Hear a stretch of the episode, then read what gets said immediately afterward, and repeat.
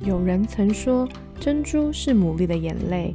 也许你的生命中也有许多的眼泪，但那终将成为美丽的珍珠。欢迎收听《非牡蛎的大小事》。Hello，大家好，我是 Sarah，欢迎收听我们第五十五集的《非牡蛎的大小事》。今天终于来到久违的爱情故事系列了，真的是蛮久的，而且这一次呢，还是夫妻一起来上节目，真的非常的难得。那除了这个形式呢，是很久都没有出现的之外，今天的来宾他们的爱情故事，也是我第一次在听的时候就觉得哇，非常的有趣，而且也真的我因为我周围真的没有类似的故事，所以我真的很期待可以透过这个节目，然后来跟大家分享，原来这世界上真的爱情故事真的实在太精彩了。那所以我就先不要多说，我就先请他们来介绍一下他们喽。呃，我是丁丁。大家好，我是 Melody。那我先问一下，你们交往多久，然后结婚多久啊？交往我们是二零一九年的十一月，所以这样大概认识两两年三四个月，然后在今年的二月底结婚。哦，所以他们是新婚夫妻。二月底耶，现在等于三个月吗？现在有吗？刚过这 probation，probation 刚过试用期。刚过试用期。据我所知，你们应该是在两个人都大概有超过三十岁的时候才认识彼此，对吗？没错。那我先问一下，你们先请你们回忆一下哈，就是相信很多听众也是差不多是已经可能到了适婚年龄，或者是已经过了，嗯，有会过吗？好，就是可能已经是 所谓的大龄了。那你们也是处于在有点类似在比较年纪大的时候都还是单身的状态吗？我想先问一下你们那时候的心情感受，男女生会不会有什么不一样的部分？我想一下，二零一九年大概是我三十一岁吧，我一直都没有一定要什么时间点结婚才是正常的这种恐惧或者是忧愁，我的家人比较不会。一直用这个来逼问我，或是来给我压力啦。我觉得这也是我一个比较幸运的地方。他们反而给我的观念一直都是，你一定要找到适合的人，因为他们本身就我爸妈，他们本身感情对我来讲，我觉得从小我一直觉得他们是模范夫妻。对，所以我内心其实对于婚姻的想象，就是觉得一定是要能够相爱，然后彼此能够互相尊重，可以好好的共度一生，才决定要。考虑下一步进入婚姻，不然在那之前，我觉得没有遇到对的人，还不够 ready 去走入婚姻这一段。其实大概在二十六到二十八九岁的时候，我其实在国外那一段时间，我觉得是我一个蛮青春的时候，但是我的。不管是感情上，就是我觉得有点没有太好好的去思考说，哦，假设我要三十岁以前想要结婚，但是呃，就是二十六到三十之间，可能是我找到一个适合的人，然后去好好跟他相处。对，所以我后来其实大概二八二九三十这之间这几年，我是蛮积极的去参加任何可能认识新朋友，所以这交友软体它变得也是我的一个方式。嗯，对，然后还有包含朋友介绍啊，就是就是我不会去排斥听我周到的朋友，或是我听一些别人的经验，就是可能女生会比较被动一点，或者是比较希望被发现、被找到这种感觉。我觉得其实现在男生。某种程度，他们可能也有类似的想法。两个人都想要被找到，但是没有一个人往前走的时候，其实两个人还是碰不到了。在你那么积极认识人的过程中，一定也，毕竟你跟丁丁是等于是三十一岁才遇到嘛，所以代表你有在认识人的过程，还是没有找到丁丁，不会有那种觉得啊，怎么我都已经付出努力了，可是怎么好像没有遇到合适的人？还是你觉得嗯没关系，反正就只是认识人？其实。我好像没有跟丁丁说过。哇哦！哇哦！我跟你讲，我在二零一八年我有算过，当女生积极的时候，其实某种程度通常是去拒绝别人的 可能性比较大。尤其是我觉得可能因为我认识别人的管道吧，比如说朋友介绍，当这个年纪然后朋友介绍，就大家都心知肚明是。有意义的，希望会把你们凑成一对的，就比较不像是学生时代，可能哦，那真的是还要来个暧昧期，或者你你猜我猜的这样子。过了某个年纪之后认识的人，其实某种程度有一个好处，就是大家其实突然被刻意的安排认识，其实大家自己都心知肚明啦，有就有，没有就没有，就就是还蛮确定、蛮明确。二零一八年那个时候，我算过，我其实拒绝加处理了大概九个人吧，很多哎，真的真的。可是我觉得这个这个是一个还蛮对我来讲遇到钉钉蛮重要的过程。我不会一开始就拒绝，或是或除非那个人真的很怪，就还是至少会吃个饭，然后可能一起出去一下。经历那么多人，其实就是也看到很多的形态。很多女生其实对自己心中的对象，一个是有可能自己真的没有接触过太多，所以有一些东西是自己想象的。我觉得还是要到实际相处来才能够知道，呃，才能够真的感受到啦。第二个是你真的只有透过就是这样一直去接触人，就是你没有办法很明确的讲说你希望那个人是什么样，可是你至少在经历这些这么多人，你可以知道自己不喜欢哪一些。我听到我自己。的朋友也有一些是，她可能恋情的经验真的没那么多。当她的老公跟她求婚的时候，她也没有觉得不行，可是好像也没有想得很清楚，婚后就是会有一些问题。所以我觉得，二零一八年那九位男士，其实某种程度真的是一个，也是帮我形塑出，就是我很明确知道我要怎么样的人。这当中，就是不管是你可能曾经觉得啊有机会，可是他后来就很冷淡，或者是有一些是你觉得呃真的不太适合，可是他很太过积极啊，但是你都必须学着去处理。那我就来听听看那个男生的说法。对我来讲，我自己的三十岁是一个分界点。应该说，我当基督徒蛮多年了，也是超过十年以上的。嗯。那当然就是在学生时期，就是也有机会认识很多朋友啊，不管是在教会啊，或者是在学校啊。开始工作之后，你就会发现说，哎，好像认识朋友的管道越来越少。但是，呃，可能刚出社会那几年，我觉得还没有想说，就是一定要呃很快进入一段呃关系，或者是要马上要结婚。我当然就在我学生时期是有呃有有谈过感情嘛。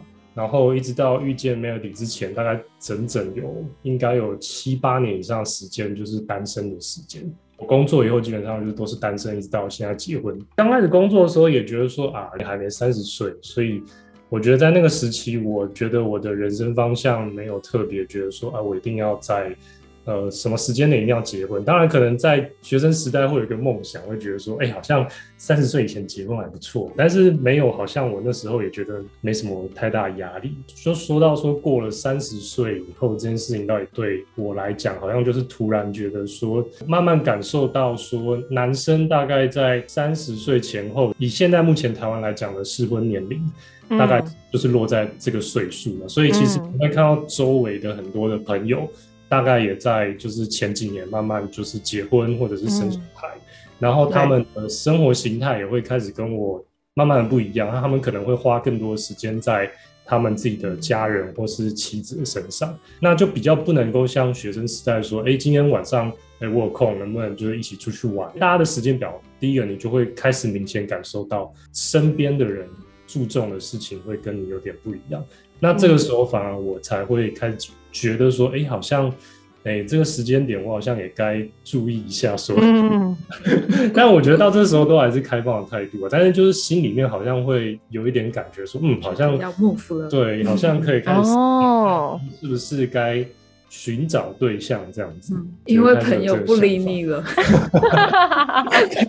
其实蛮现实的啊，就是因为我知道你们两个其实是都是透过就是交友平台然后认识的嘛。就是你们怎怎么面对交友平台，你们的心态是什么？我试用过两个，第一个其实更早，就是不是我跟丁丁用的这个，然后那一个哦，我我就直接讲，我其实非常避免去用 Tinder。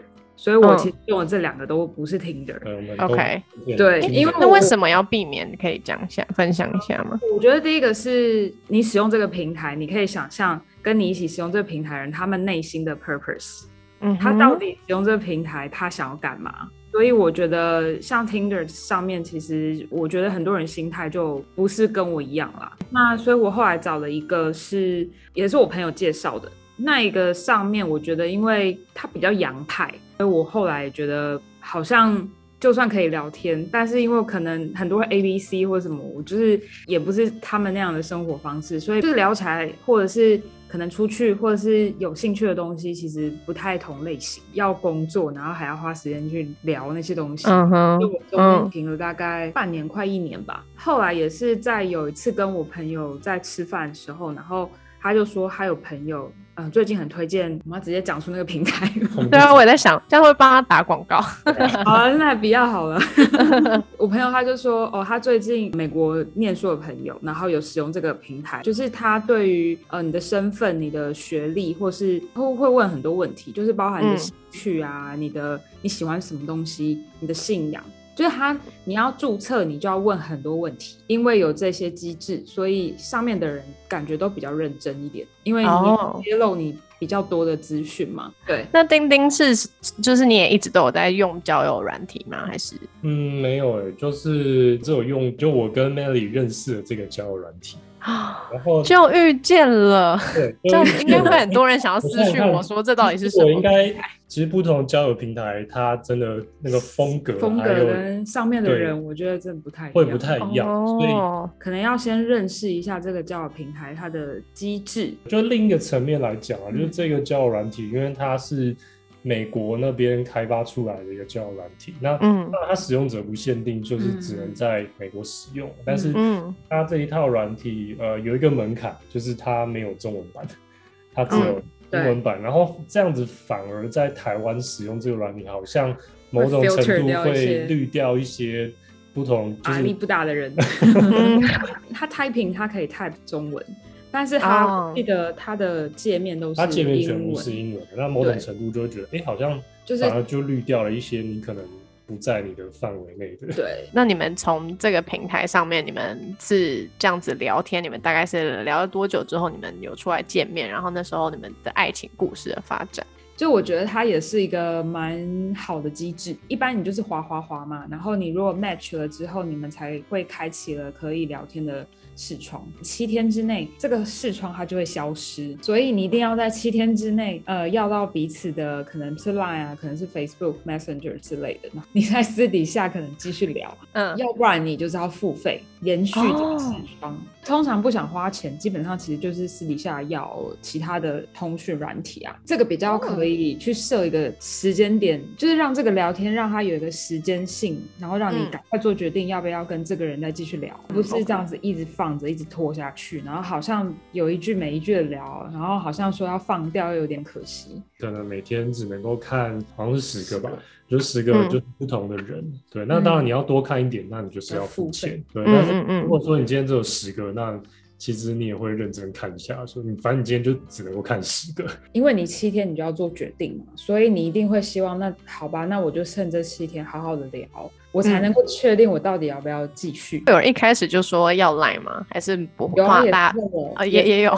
我当初的面应对就是，我觉得我们可以再聊几天，不用这么急。对，不用那么急，或者是也不用觉得不好意思。我觉得这保护自己的这些东西还是需要的。那所以你们是已经用了这个平台一阵子之后，你们才遇到彼此吗？我应该用了大概三个多月吧。我比较短一点。我们认识是二零一九年的九月认识。哦，我大概这个 app 是就是二零一九年的八月，那时候我跟我的朋友就是出国出去玩，出去玩的时候就跟我说，哎，他最近他说他教。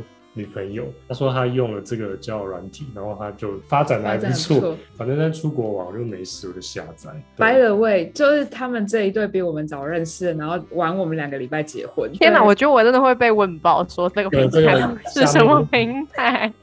大家留言问爆，对问爆。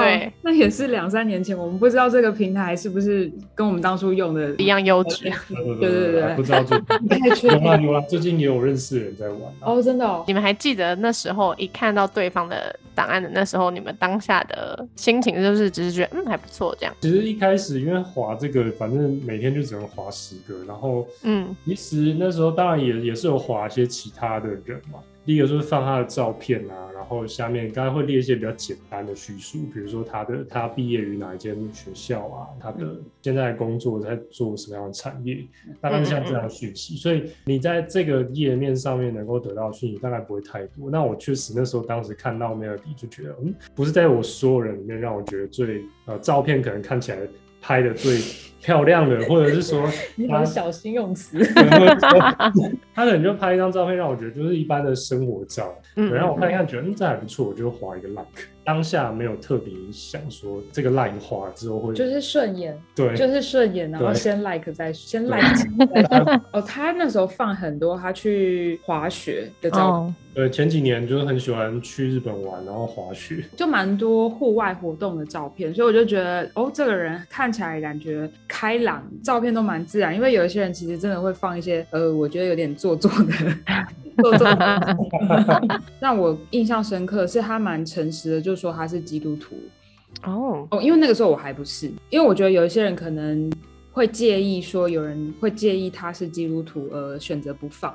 他就蛮诚实的放上去了，嗯，呃，下面的叙述就是当时他可能也真的没有写那么多，但是让我感觉就是他应该是个有点好笑的工科男生，因为对我来讲，我觉得诚实蛮重要，就是你在这个平台上面，你没有想要掩饰什么，所以那个时候就我也觉得还不错，所以我也是先 like 起来。这个交友平台它也会给你一点点提示，比如说。你的开头怎么讲，就是比较好开一个话题哦，真的那么贴心？对，真的蛮贴心的。他会他会要你设定，你就是设定三个问题，然后就是让对方可以问你这三个问题。哦，OK，哇，这个真的很特别，还让你可以算是 ice breaking 的问题。我就问 Melody 说：“那那你最近在听听什么样音乐？”对，刚好就聊到 Coldplay。然后我们就因为 CoPlay 开启了音乐的话题话题哦，对，因为丁丁也很喜欢音乐，对。然后你那时候应该是去参加过他演唱会的，对不对？我大概对，因为他们二零一七年有来台湾开演唱会，对，就是他就跟我 play 也很重要，在我们的没错，没错，是我们婚礼的那个进场跟那个啊预选的那个。The Sky Full of Stars 跟那个 Fix You 定型乐团，对呀，哎，这真的真的真的，现在听起来都鸡皮疙瘩哎。就我觉得也很刚好，是因为这个话题，所以我们两个都非常热情，然后也非常真实的去分享。后来你们怎么演变成就是爱情了？反正就认识大概一两周之内，那我就说好，要不要就是约出来吃个饭？嗯，哇哦，出来聊天。因为如果你一直用就是 Line 这样子讲，其实就是一个网友的概念。对对，那真的要认识一个人，那就约出来吃饭好。我觉得这这一点真的要帮丁丁拍拍手。就是我觉得有一些男生可能他们也没有想清楚，或是他们不敢。但如果男生是不敢的话，可能女生我觉得有时候稍微主动一点点，应该我我我自己是觉得也也可以啦。如果你真的觉得这个男生不错，我我觉得感情真的是不要拖，然后或者是不要觉得期待对方去做那件事情。如果一直在等，或是一直在聊，然后这样子一直拖下去，其实我觉得这就是大家对于交友软体或是网络上交友。最觉得最累的地方，蛮多。其实有人是在网络上跟现实中其实是完全不一样的人。对对对对对，所以其实越早见面其实是越好的，就不要再浪费时间再拖下去、耗下去这样。你那时候在提的时候，你们不会有什么担心或者是什么之类的吗？就是男生在做任何邀约这件事情，我觉得男生当然就是心里面当然会有很多的压力，或者是觉得。不安全感会怕会拒绝，我觉得这这一定会有的嘛。是当然，这个交友软体上，你还可以跟很多不同的人聊天或干嘛，但是我也不知道为什么，反正那时候其他人就都没有在跟我聊天。对，没有理，对，就继续聊下去。那我就想，好啊，那就就是还是出来见个面，这样子才是真的认识对方什么样的人。嗯，对。然后我是照抱着这样的心态，就问他说：“哎，我觉得就是是不是礼拜六可以？”就约出来吃个饭这样子，然后问他有空，然后然后那个女说就好啊，就是你们很酷哎，就是我的心态其实也是蛮开放的。嗯，对。当然没有一直没有觉得说哦，好像吃了这个饭，你做任何请求我我都要接受或什么的，还是一个去认识新朋友的心态。那所以你们两个都在第一次见面后就觉得说，嗯，这个人真的是可以再更深入了解的人吗？嗯，起码我是啊，就是我会觉得说见了，当然就是见面第一次，当然会觉得说哦，就是哦，原来他呃，比如说他他的讲话声音是什么样子，然后他的性格，说跟照片不一样，呃，对啊，就是可能会跟你在用文字的描述会有落差嘛，但是但这个落差不一定是说是坏的，或者说他他是呃很很巨大的改变，但是就是。从从这个网络上文字认识到实际上看到这个人，然后我记得我们那天讲了好多话，对，哇哦，对我就觉得蛮也蛮神奇的，就是聊了很多我们彼此的一些事情，更认识 Melody 这个人这样子，然后我就觉得说，哎，好像约完这一次还可以再约第二次之类的。那我觉得碰到丁丁是我第一次觉得哇，怎么可以这么轻松？哦，OK，我们虽然聊了很多话，可是我觉得他也会那个球就是感觉一直打来打去，打来打去这样子。嗯，对，然后是互相的，会对是互相的，然后。我对他有兴趣，他也对我有兴趣，然后彼此因为对彼此都有兴趣，所以也会专心的把话听完。其实，even 到现在，我觉得我们两个没有那种人家说那种什么浓情蜜意的恋情。我一直觉得我们好像从交往到现在都差不多就是这个样子，但是就是会一直讲话，一直讲话。嗯，哎，这很重要哎，因为很多人就不觉得，对对，这其实是关系当中蛮对，这真的蛮重要。对我后来自己在想，我觉得轻松是因为。两个人都投入，嗯嗯，因为其实累的时候，就是因为有一个人想这样做，但另外一个人不一定是这个样子，然后你会变成你可能会开始有点期待而有点失落，或是变成你要去拉着那个人去做那件事情，可能那个人就很很不情愿或什么。比如像我们后来再见面或是约会啊，不会觉得说哦，我好像必须要盛装，然后弄得很漂亮，还是。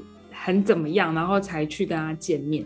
嗯，就其实我就是展现出蛮真实的我，但是还是要稍微打扮一下啦。嗯嗯嗯嗯，就不是邋遢，可能就是很自很舒服的样子。对对对，舒服自在的样子。当然，我觉得说大家会想说包装自己，让自己看起来更美化或什么。可是这个在关系里面，总有一天就是双方是必须要认知。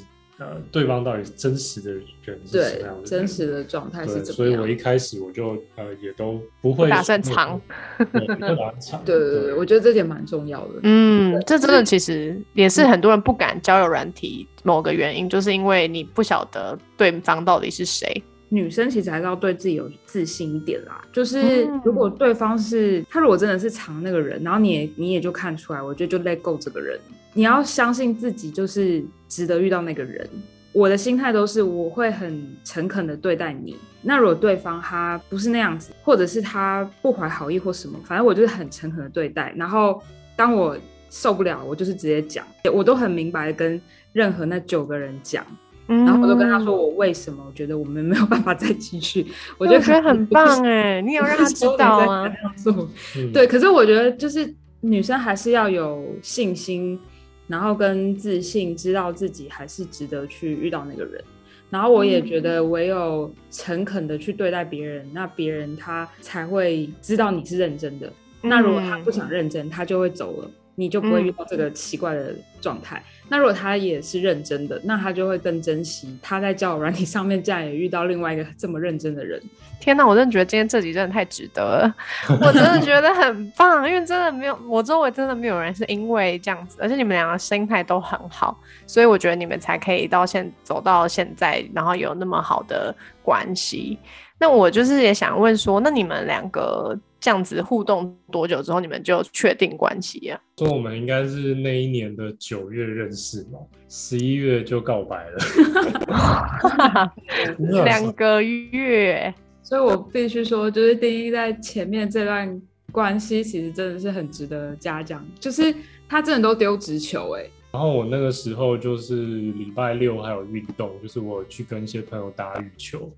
对，然后我也问 Melody 说，哎，我我周六我在打羽球，你要打？然后他也说好啊。然后就有很多不同的面向跟兴趣，发现，哎，其实我们好像可以认真去思考，说要进入另外一段关系。那另外一个状况就是说，那我怎么去判断说我要不要？告白，我觉得有几个层面，一个是说，因为我当基督徒很多年嘛，然后在教会的教导，如果你是基督徒的话，应该也知道，呃，会说在单身的时候你要预备自己啊，你可以列你的择偶条件啊，在那个过程当中，就是当当然在我单身的时候也有写过类似的东西，那我就拿出来就是对对说，那那我现在认识的这个 Melody 他是什么样的人？我必须说我是事后才知道，原来我在那一个一两个月之内被观察。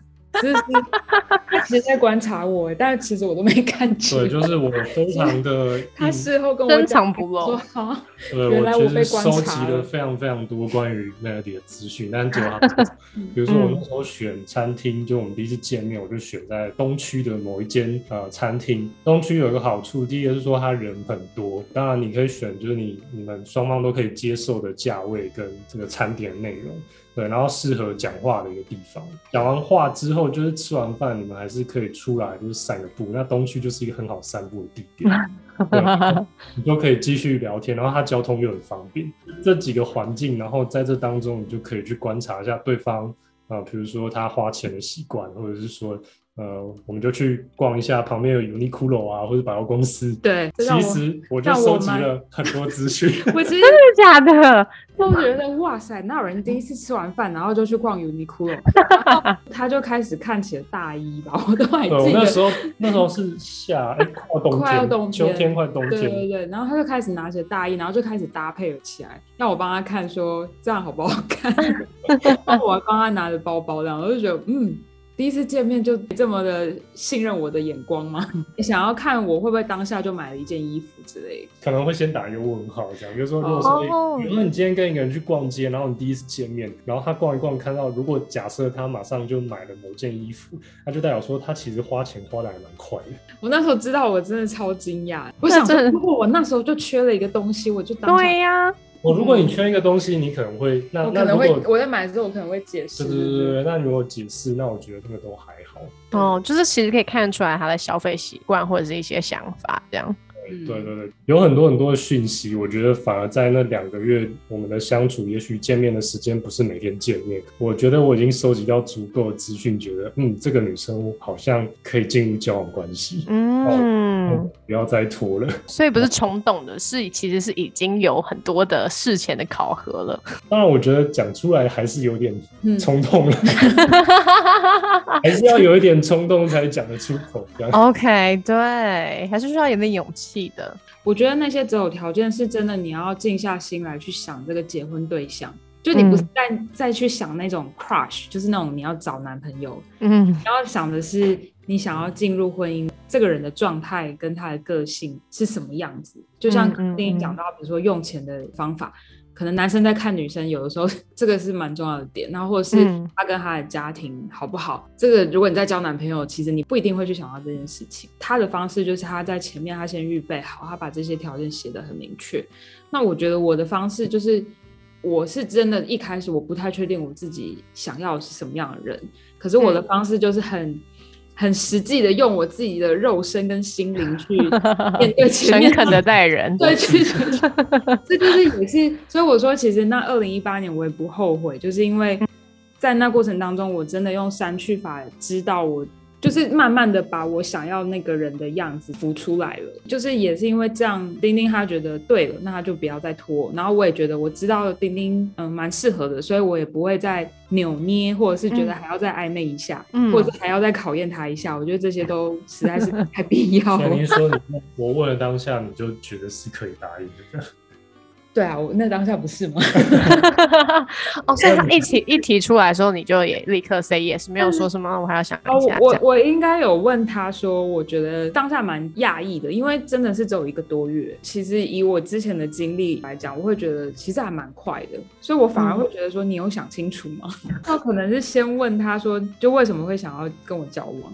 然后他就讲了他的观察，就觉得我适合这样子。嗯嗯。然后我就听了之后，我就觉得嗯，应该不是冲动或什么。然后所以，然后我自己本身其实就蛮有好感的啦。嗯。我就觉得就是可以交往。哇。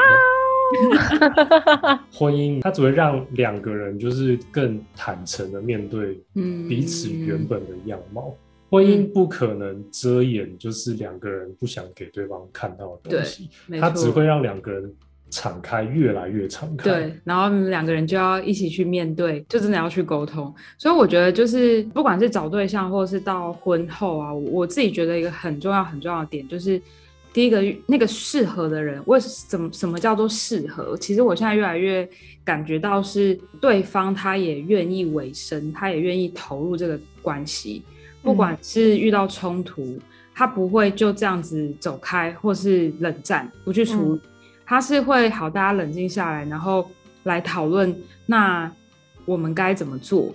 就是下一次如果遇到了应该怎么样，或是你的想法是什么？然后我我可能不理解，你要跟我说，不然我下次我我不知道，我就还是会犯，然后你还是生闷气，会让任何一方觉得谁比较累。其实这个点是很重要很重要的一点，这真的是要有经历过你，你才能够说出这种真言呢。就是那个对方如果他不愿意，可能会伤心难过还是有，可是你就要想。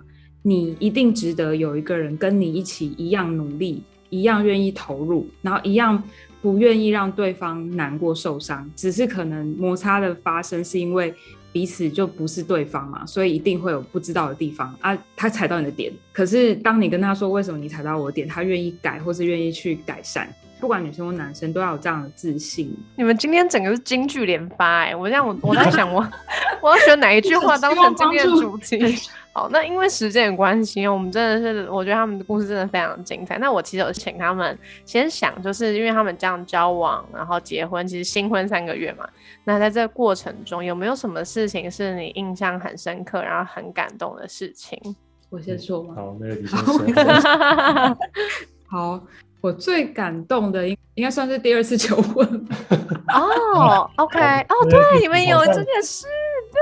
像可以讲很久，怎么办？求不求婚这件事情，应该说我会希望还是有这句话，但我希望我比较希望就是我我我不需要有旁边的人在，或是很一定要去哪个特殊的地方，反正就是呃诚恳、诚心诚意的说这句话，我觉得我其实就可以了。他真的是非常典型的理嗯工科男，再加上有一点点。有点不擅长做这些事情，对，所以其实到跨年之后，我就已经觉得好啦，就就没有也没关系啊，反正因为我们那时候也一直都在忙婚礼嘛，所以我就觉得好，没有好像也才比较像是他的本色，就是他的第一次，老实说，比较觉得好像他他只是把一个 checklist 上面的事情哦，只是过水。就是我，我好像把一个这一周要做的其中一个工作做可以做完，然后就划掉。讲完那句话，然后就划掉这样。然后我后来想了一个晚上，隔天我其实还蛮难过，然后对我就我就大哭了。对，我就跟他讲，然后但是我我也就让他知道我整个心里面的感受，就是我也不要让他觉得呃好像莫名其妙，还是说我其实真的一定要他去做一些很很麻烦劳师动众的事情。好，我以为就这样子，因为我也跟他讲说，其实我知道他的个性就是不擅长做这件事情。其实我这样大哭讲一讲，然后发泄完，然后让他知道，我也就 OK 了。所以我就以为，哦，这件事情就到这边，因为在下个礼拜就是我们的婚礼了。然后但没想到，就是在婚礼的前三天，我们有请敬拜团，就是练团，然后那天晚上，反正他就安排了一个第二次的求婚。就让我在那个地下室，就是那个练团的地方，然后他就给我一个 surprise，然后他就自己开始自弹自唱那个 Fix You，因为 Fix You 又是 Coldplay，对，然后 Fix You 里面有一个有一段歌词，I promise I will learn from my mistakes，就是他有讲类似，就是他在听到这首歌的歌词，然后在想到那件事情，他就觉得他还是必须做这第二次，因为他知道他第一次可能做的不好。至少求婚对我来讲，或是对一个女生来讲，她觉得她应该要更认真的去对待去做，对，然后所以他就感人呢。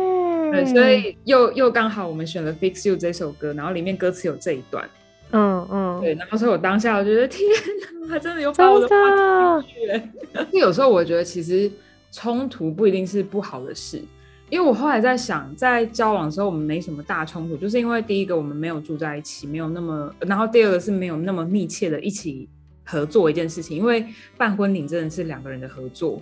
这些事情才会真的又在挖出两边的更深的一些东西，然后你才有机会去把它吐出来讲，为什么我会有这样的情绪？对，不然要是平常成平之时，其实你也不会突然跟跟对方讲说，哦，我跟你讲什么样的事情会让我让我哭，对啊，就是你没有遇到，你也不会突然讲。就是 Melody 打电话开始哭，然后就知道完蛋了。我们上最大的冲突居然在结婚前一周。我本来想说讲完哭完就没就就算了就没事，我就真的是觉得没事。然后他就突然说他要来找我。哦，哇，也是很行动派，很感人呢。蛮晚的时候面对这个冲突，就是如果不当下见面的话，就是。透过电话好像没有办法立刻了解对方。嗯，OK。我觉得其实 Melody 他送我的一些生日礼物都蛮特别的。对，他有一年送我的生日礼物是他自己用这什么笔？铅笔吗？还是用什么圆珠笔？哦，圆珠笔，油性圆珠笔。油性圆珠笔画了一张我们的一张插画，然后那张插画就是我们两个。呃，拥抱的一个画面这样子哦，哎，我好像没有看过哎，你有 PO 出来过吗？我应该没有 PO 出来过，有点太害羞。对，他在他在家里，他都要藏在后面，不要被他妈看到。珍藏。对，我就觉得这个蛮蛮印象深刻的，就是就是我知道说画一幅画，然后要花时间准备，这个礼物非常的印象深刻，这样子。嗯。对，所以我因为因为我我我刚刚前面那里有讲啊，就是说可能我我不是一个擅长。呃，举办什么活动的人，然后当然就是包含送礼物这件事情，也是一个我我非常弱的一个一个项目。但是但是不代表说就是那里就不会送我礼物，或是我不会对礼物感到感动。但其实我其实收到那礼物，觉得蛮印象蛮深刻，也蛮感动。就算是钢铁直男，也都是会有感觉的，也都还是感受得到爱的。对，还是感受得到爱。今天真的是太精彩，而且我我好喜欢哦，你们的分享都很真诚，而且都真的，我觉得是很实用。在我相信很多听众，他们现在也真的就在那个在夫在身，特别的面对单身阶段的人。然后我觉得有些人像 Melly 刚刚特别有提到嘛，就是其实要女生们可以对自己有自信一点，你是值得那个被努力，然后被疼爱的。那我觉得丁丁也做了很好示范啊，就是对了，就是就是一个月有什么关系？我已经观察好了，我就冲了。对，所以我觉得，我觉得就是愿意的，就真的是愿意。你一个月跟对其实是一样的。嗯，对，又有一个京剧了啦，都已经要做 ending，还有京剧。好，欢迎来私讯，就是我们 F A T M O O L E E，祝福丁丁跟 Melody 你们的婚姻可以继续像你们从一开始认识到现在一样，就是怎么样可以一直聊下去。那我们这一集就到这边喽，我们大家下一集再见，拜拜。